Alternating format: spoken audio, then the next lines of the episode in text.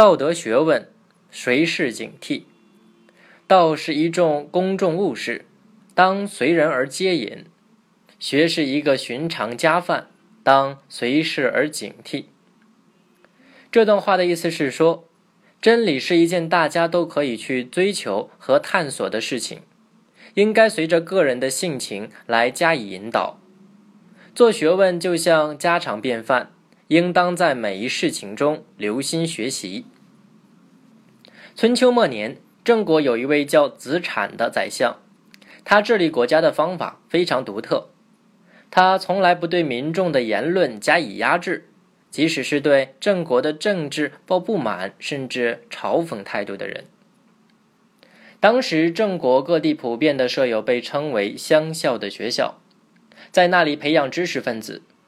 但是同时，乡校也往往为那些对政治不满的人所利用，当做政治活动场所，发泄自己的幽怨。一些大臣提出意见，要求关闭乡校，子产反驳说。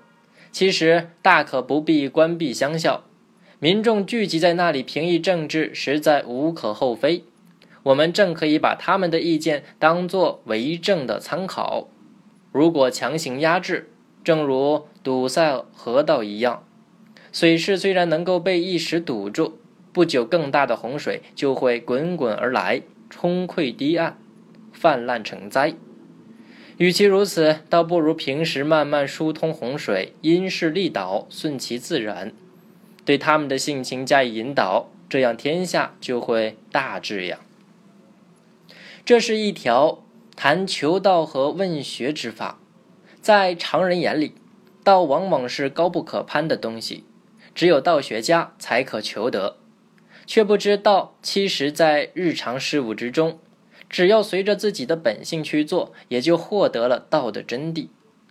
学问也并非莫测高深，只要用心去做，就如成家常便饭，人人可为。今天我们在从事科学研究和理论研究之时，更不要妄自菲薄。